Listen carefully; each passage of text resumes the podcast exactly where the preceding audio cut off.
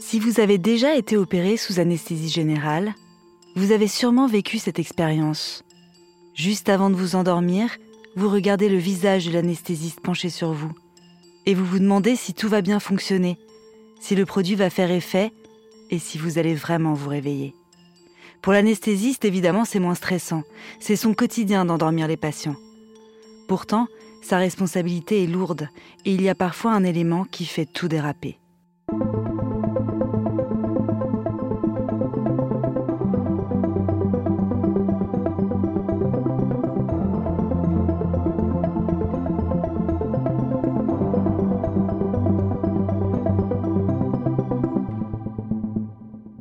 Je suis Éléonore Merlin, journaliste à RTL et vous écoutez Symptômes. Dans ce podcast, des médecins me racontent le cas le plus marquant de leur carrière, un patient aux symptômes mystérieux, parfois jamais vu ailleurs, et pour lequel ils ont mené l'enquête, avec parfois la peur de ne pas réussir à les guérir. Dans cet épisode, je recueille le récit d'un jeune anesthésiste réanimateur. Un an et demi seulement après sa thèse, Yacine Erkik a été confronté au cas d'une patiente qui lui a donné des sueurs froides à l'hôpital.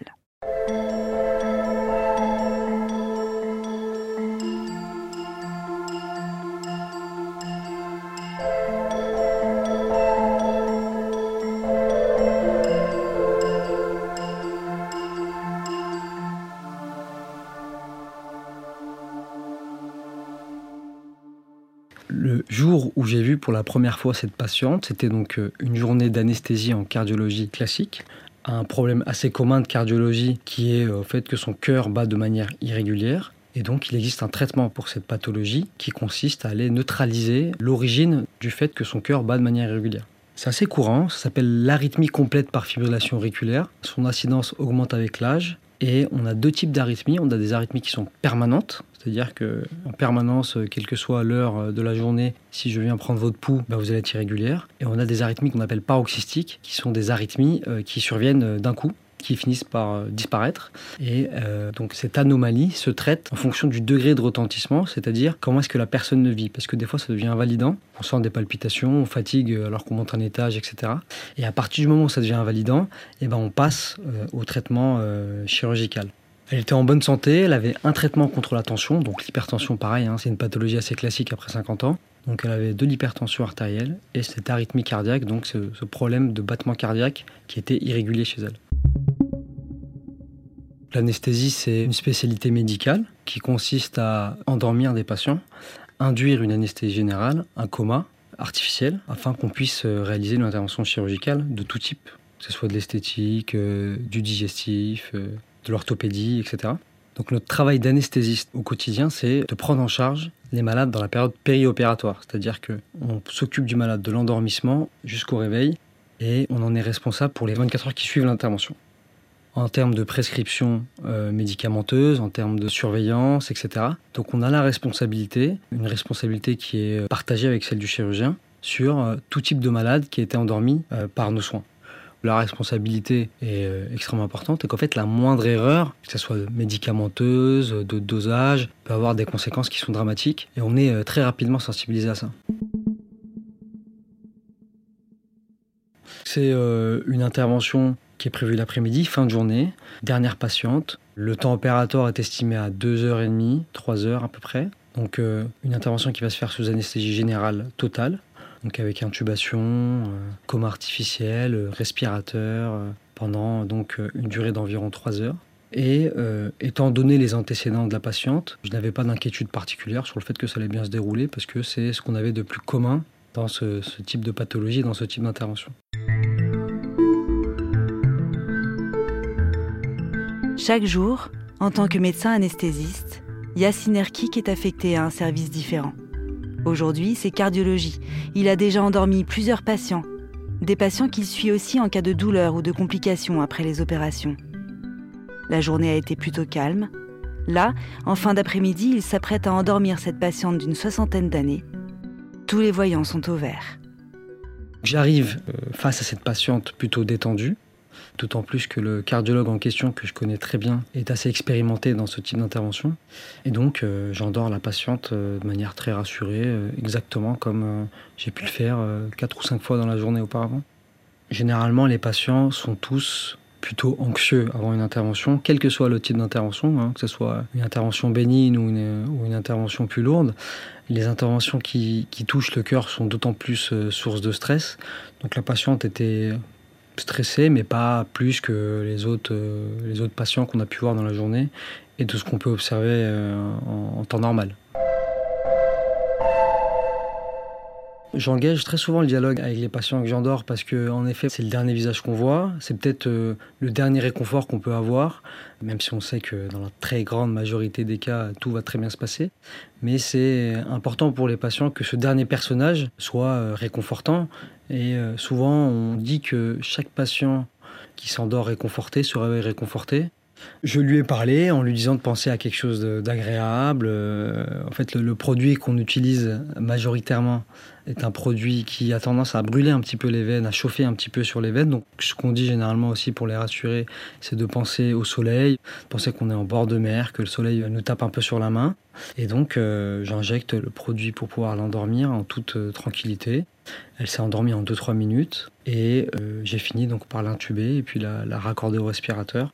on va dire un, coma artificiel obtenu assez simplement. Et le cardiologue a pu commencer son intervention très rapidement aussi. Le cardiologue procède à l'introduction de cathéters, donc qui sont des petits tuyaux qu'on introduit par les vaisseaux, qui sont suffisamment longs pour aller directement euh, dans le cœur. Donc il met les cathéters, il fait son intervention, euh, il fait ce qu'on appelle une cartographie, c'est-à-dire qu'en fait il euh, visualise toute la zone qui peut être à l'origine du problème et toutes les zones cellulaires qu'il va falloir neutraliser. Ça dure 2h30, 3 heures, puis il termine euh, content de, son intervention avec un succès, visiblement.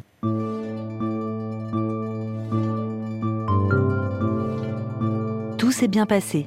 Le problème d'arythmie cardiaque de cette femme a été traité. Yacine Erkik n'a pas assisté à l'opération. Après avoir endormi la patiente, il est parti s'occuper d'autres malades, laissant à sa place une infirmière anesthésiste. C'est le protocole, elle doit simplement le prévenir en cas de problème, et c'est ce qu'elle va faire.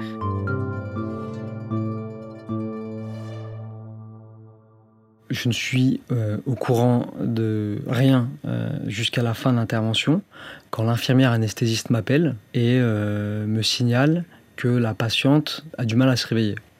Elle m'appelle parce qu'elle est inquiète, sans forcément qu'elle soit trop inquiète, elle est juste interpellée par le fait que 30 minutes après qu'elle a arrêté les médicaments, la patiente ne se réveille pas.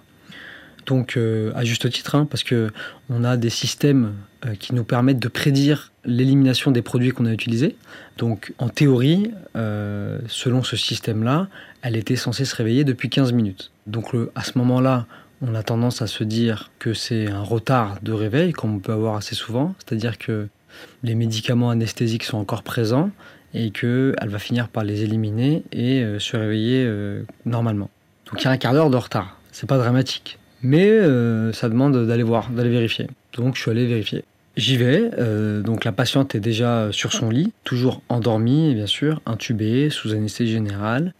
Je vérifie bien que tous les médicaments ont été coupés, qu'il n'y ait pas euh, des reliquats de médicaments qui passent de manière accidentelle. C'est le genre de, choses qu'il faut vérifier, qu'il n'y ait pas de gaz anesthésiques qui sont en train de passer aussi sans qu'on s'en rende compte. Et au final, tout est arrêté, tout est coupé depuis 30 minutes.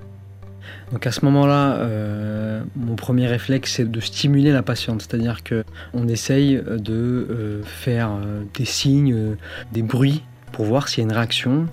Ça peut être par exemple taper dans les mains, ça peut être regarder les pupilles, voir à quoi elles ressemblent, etc. Il n'y a pas vraiment de protocole pour ça, c'est du terrain, on va dire, c'est ce qu'on nous dit, enfin, c'est ce qu'on nous apprend, ce que les anciens nous apprennent, nous ont appris et qu'on reproduit. Au final, c'est très efficace parce que la stimulation, quelle qu'elle soit, notamment par exemple l'appel par le prénom, euh, est censé déclencher euh, une réaction chez un malade qui est réveillé. L'appel par le nom de famille, par exemple. Là, en l'occurrence, l'appel par le prénom n'avait strictement aucun effet. L'appel par le nom de famille non plus. Euh, les madame, madame, réveillez-vous, tout ça, ça n'avait strictement aucun effet. En fait, on arrive à coter les comas en fonction du score de, réaction, de comment est-ce que la patiente réagit, ce qu'on appelle le score de Glasgow. Le score de Glasgow, c'est euh, une patiente qui ouvre pas les yeux à la demande, qui ne parle pas et qui ne bouge pas les membres. Ça, c'est le, c'est le dernier stade du coma. Donc elle était dans un coma euh, le plus profond qu'on puisse avoir, à 30 minutes de l'arrêt des médicaments d'anesthésie.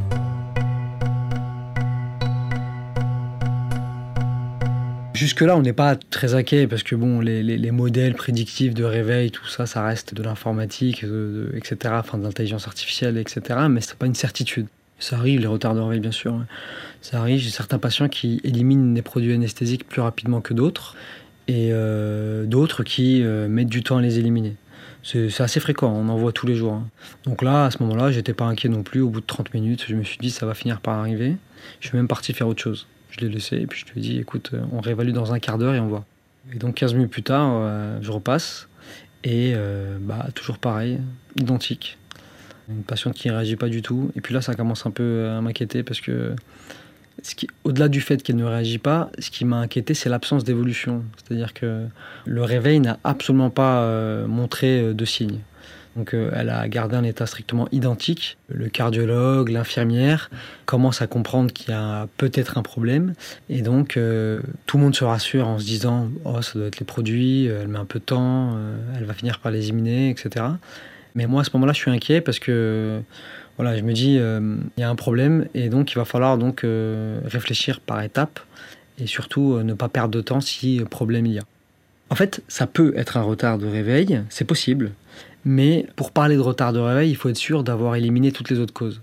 Parce qu'il y a certaines causes qui peuvent nécessiter qu'on agisse rapidement. Et donc le fait de dire oh, c'est un retard de réveil, oh, c'est un retard de réveil pendant deux heures, ça peut porter préjudice à la patiente. Donc on peut parler de retard de réveil une fois qu'on a éliminé toutes les autres causes graves avant de se lancer dans ce diagnostic. C'est un diagnostic qu'on appelle d'élimination. C'est-à-dire que on élimine les choses les plus graves, puis après, on peut parler de retard de réveil. Là, au bout de 45 minutes, je me devais de penser à autre chose. Et pas tout le monde dire que c'était un retard de réveil.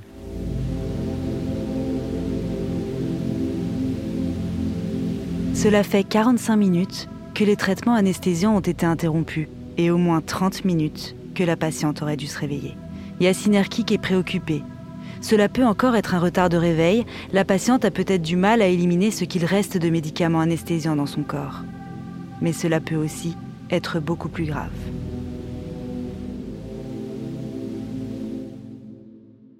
Donc on doit agir, et donc euh, pour agir, il faut qu'on ait des hypothèses diagnostiques.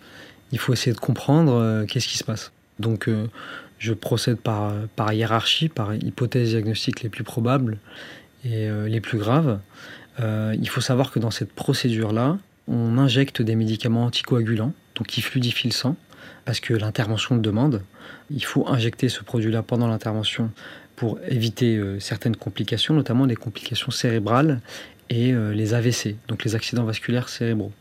au moment donc de sa procédure, le fait qu'il y ait un cathéter dans la circulation fait qu'il y a des caillots qui peuvent se former dans les vaisseaux et donc ces caillots de sang peuvent être relargués et puis envoyés directement dans la circulation cérébrale pendant la procédure.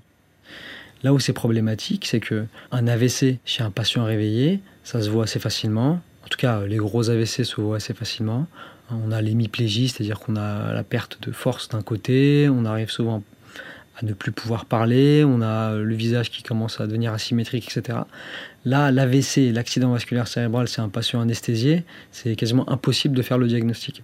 Donc à ce moment-là, moi, j'évoque cette possibilité diagnostique, c'est-à-dire l'accident vasculaire cérébral qui soit euh, donc dû à un caillot qui a obstrué la circulation cérébrale ou qui soit au contraire dû à une hémorragie cérébrale, ce qui est aussi possible.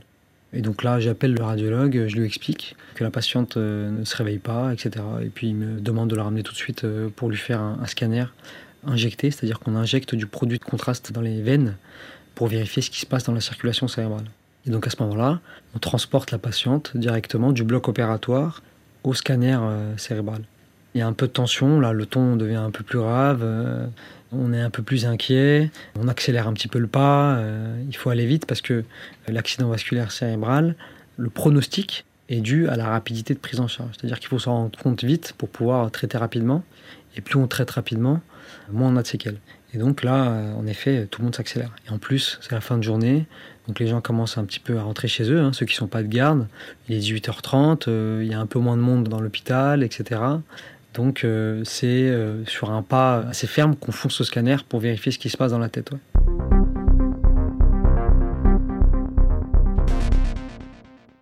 Le scanner cérébral est normal. Il n'y a euh, strictement aucune lésion. il n'y a pas de saignement surtout. Elle n'avait pas non plus de caillots qui obstruaient, qui bloquaient la circulation cérébrale parce que le produit de contraste passait dans toutes les artères cérébrales, c'est-à-dire qu'on n'avait pas d'artères bouchées. Je suis un peu étonné. À ce moment-là, on est euh, à une heure et demie de l'arrêt de tous les médicaments d'anesthésie et la patiente ne se réveille toujours pas. Donc là, euh, il y a très clairement un problème. Une heure et demie plus tard, euh, avec le même coma qu'au moment de l'arrêt des médicaments d'anesthésie, c'est absolument pas normal.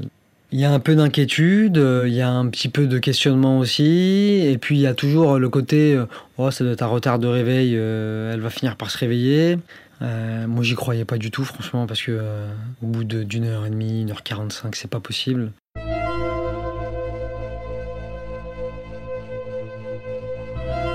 Ce n'est pas une hémorragie cérébrale. Le scanner le montre, il n'y a ni lésion ni saignement. Mais la patiente ne se réveille toujours pas. Yassine Erkik décide de la transférer en réanimation. C'est justement lui qui est de garde cette nuit-là.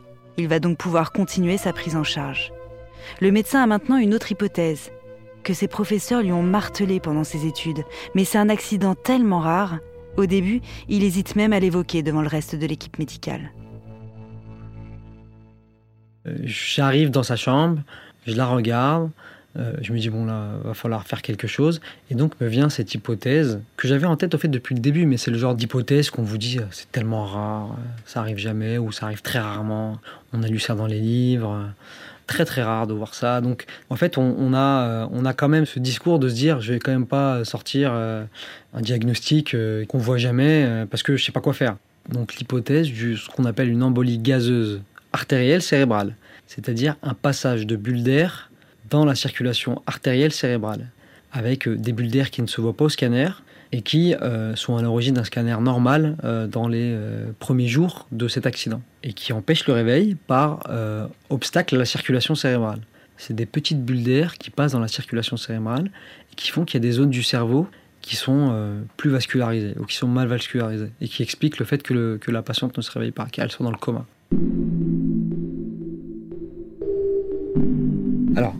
Cette bulle d'air, comment est-ce qu'elle a pu passer euh, Elle a pu passer par l'intermédiaire donc du cathéter, qui est ce tuyau qui est introduit dans la veine fémorale, donc dans la veine de la jambe, et qui remonte dans le cœur. En fait, tout tuyau, étant donné que c'est un dispositif étranger, peut être à l'origine d'un passage d'air accidentel parce qu'en fait c'est des tuyaux qu'on raccorde les uns sur les autres. Donc il suffit qu'il y ait un endroit où ça soit mal raccordé pour qu'il y ait de l'air qui passe euh, comme dans euh, n'importe quel euh, type de tuyauterie au final. Donc à un moment donné, peut-être qu'accidentellement, il y a eu un raccord qui a sauté, de l'air qui est passé, que personne n'a vu, et euh, le, raccord a fini par se reboucher, on ne sait pas comment, mais en tout cas, c'est le genre de souci qui peut parvenir à chaque fois qu'on introduit des cathéters dans l'organisme et dans le corps des patients. C'est un accident euh, très rare, mais en tout cas, c'est un accident qu'il faut toujours garder en tête quand on met un cathéter en place. En fait, il y a un dogme là-dessus, c'est euh, tout retard, tout événement neurologique non expliqué dans un contexte où peut survenir une embolie gazeuse est une embolie gazeuse jusqu'à preuve du contraire. C'est euh, un élément qu'on garde en tête et on se dit, là, il y a un événement neurologique, l'événement neurologique est inexpliqué, on a un contexte où il peut y avoir accidentellement de l'air qui passe dans la circulation cérébrale, donc c'est une embolie gazeuse jusqu'à preuve du contraire, même si euh, personne n'a la certitude diagnostique. Je suis dans la chambre de la patiente, je me dis, là, aujourd'hui, tout de suite, maintenant, c'est une embolie gazeuse jusqu'à preuve du contraire.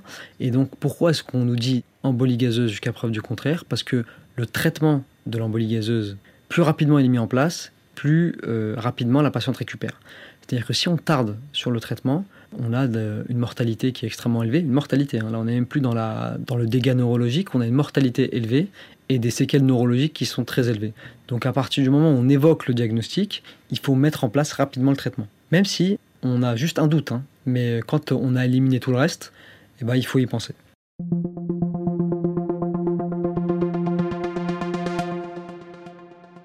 On est encore dans l'intervalle où elle peut s'en sortir sans séquelles.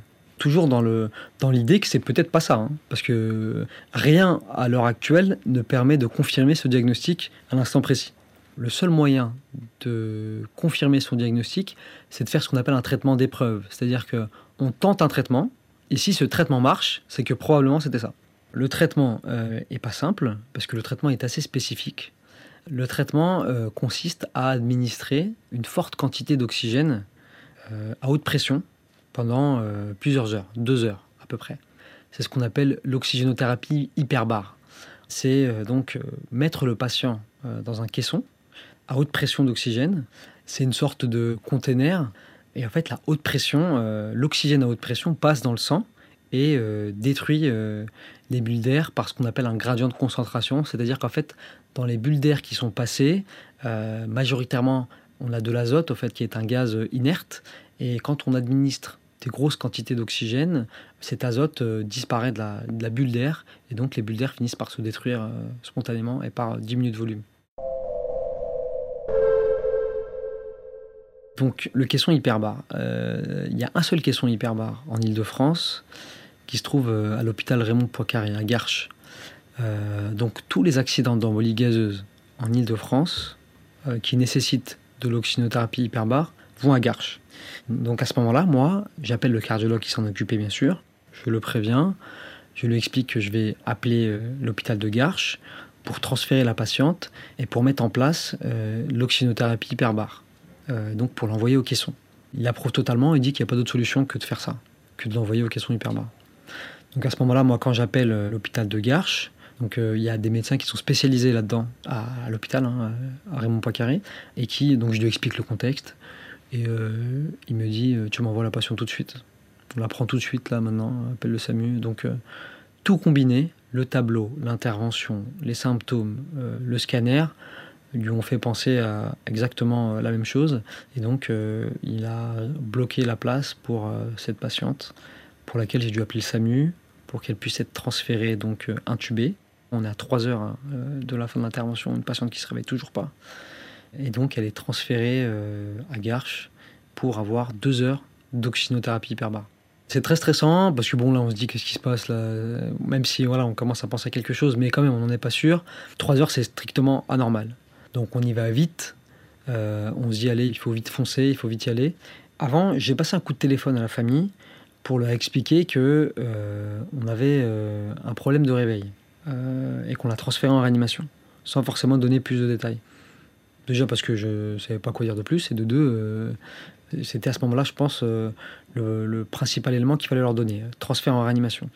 Ce qui est un peu compliqué pour les familles à comprendre, parce que là, pour le coup, c'est, ils cernent rien, hein, parce que c'est une intervention qui devait durer deux heures, la patiente devrait déjà être en train de dîner, et là, on est dans une chambre de réanimation, dans un coma inexpliqué, donc ça aussi, c'était pas très facile à gérer. Le SAMU arrive, je suis rassuré, ils sont arrivés très vite, euh, un quart d'heure à peu près, et ils prennent la patiente. Ils la ramènent. Moi, le médecin de garde là-bas m'appelle pour me dire c'est bon, je l'ai reçu. Il me dit voilà, je la mets dans le caisson et je te rappelle dans deux heures.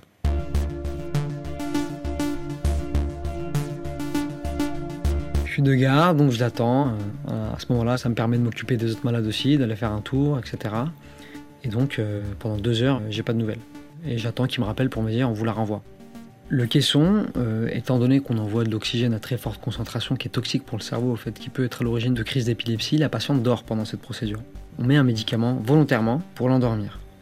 Et donc, elle est endormie pendant deux heures. L'oxygène à haute pression est administré sans difficulté. La séance se passe très bien. Et il m'appelle pour me dire voilà, ça fait deux heures, on a fait une bonne séance, je te la renvoie endormie. Et puis, tu fais le point dans une heure. Tu arrête les médicaments qui l'endorment dans une heure et tu vois ce qui se passe. Donc moi, je, l'attends et puis euh, un quart d'heure plus tard, elle revient, endormie, dans le même état quasiment que je À ce moment-là, je voyais pas le résultat, hein. mais euh, elle revient dans un coma euh, comme elle est partie au final. Donc on la réinstalle, on la raccorde à notre matériel à nous, le SAMU repart avec son matériel. Et puis une heure plus tard, j'arrête les médicaments qui l'endorment, donc les, médicaments anesthésiants. Et puis j'attends de voir ce qui se passe. Je suis stressé parce que je me dis, euh, là, pour le coup, s'il se passe rien, euh, je suis incapable d'expliquer ce que c'est. Et donc, euh, un peu d'inquiétude, ouais. C'est l'heure de vérité. Est-ce que la patiente va enfin se réveiller? Et si oui, aura-t-elle des séquelles? Tout est calme à l'hôpital. Mais dans la tête de Yacine Erkik, les questions tourbillonnent. Il n'arrête pas d'aller voir la patiente dans sa chambre à 2h30, euh, je repasse dans sa chambre. Et là, euh, je tombe sur une patiente qui est réveillée, qui au fait euh, ouvre les yeux, bouge les mains. Elle était attachée parce qu'en réanimation, on attache les malades pour pas qu'ils puissent arracher leur dispositif. À ce moment-là, je rentre, je lui explique, je lui explique qu'elle est réanimation, que c'est normal qu'elle ait un tube dans la gorge, c'est normal qu'elle soit attachée, c'est pour sa sécurité. Je lui ai demandé de lever les bras, de lever les jambes. Au moment où on lui enlève le tube, je lui demande de tendre les deux mains, de me serrer les deux mains, de tendre les deux jambes. Déjà, à ce moment-là, je me garantis qu'il n'y a pas de, séquelles motrices. Elle me parle, elle articule quand elle parle, euh, elle ouvre les yeux, son visage est symétrique, donc euh, je vois vois pas de séquelles neurologiques à ce moment-là. Donc à ce moment-là, je suis, rassuré, euh, donc je lui explique, je la laisse se rendormir, etc. Et puis je la réévalue le lendemain matin, 7 heures, en lui redemandant de faire la même chose. De tendre les deux bras, de plier les jambes, de, de fermer, ouvrir les yeux, etc. De tirer la langue. Un examen neurologique complet, au fait. Et puis je constate qu'elle n'a aucune séquelle à ce moment-là.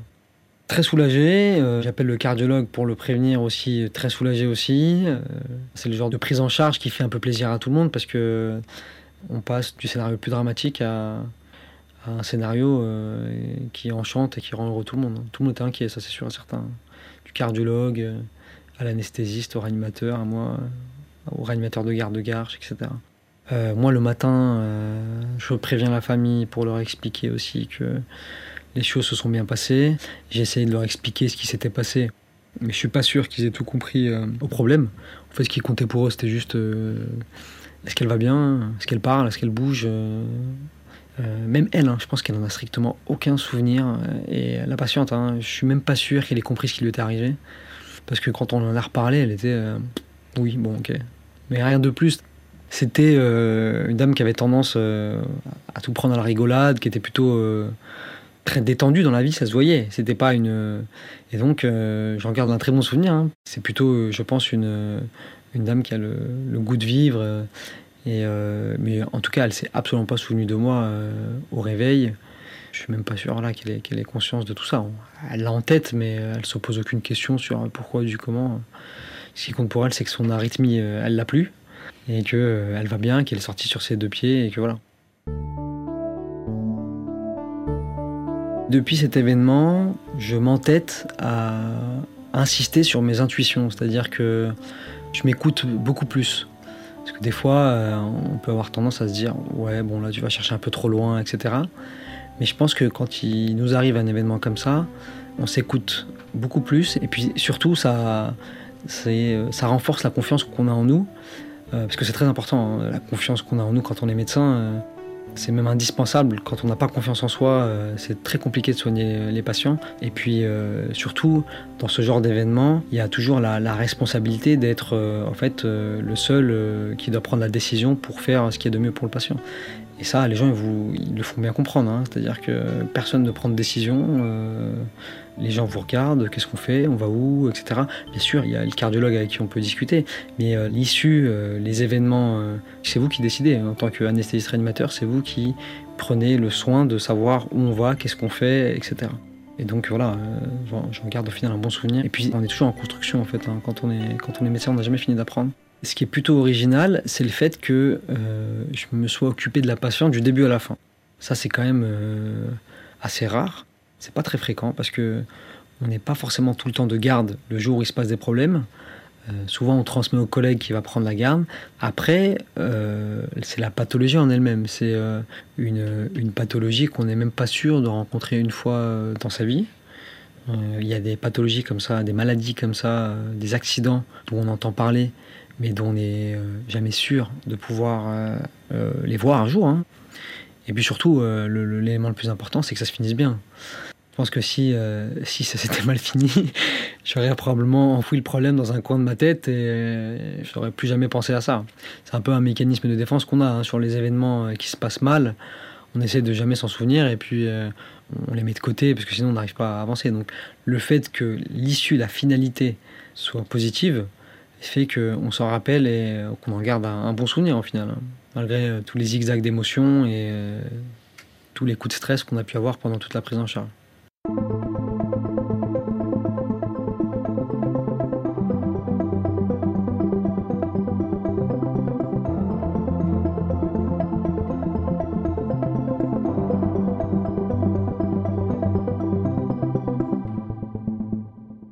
L'embolie gazeuse peut être artérielle ou veineuse.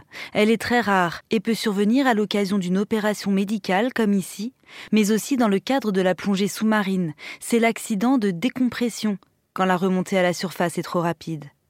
Quant au risque lié aux anesthésies générales, rappelons qu'il est minime. Selon une enquête de l'INSERM, il concerne une anesthésie sur 145 000, un chiffre qui ne cesse de se réduire grâce au progrès de la médecine. Merci d'avoir écouté ce nouvel épisode de Symptômes. Pour découvrir les autres, rendez-vous sur l'application RTL, sur rtl.fr et sur toutes nos plateformes de podcast partenaires. N'hésitez pas à nous laisser une note ou un commentaire.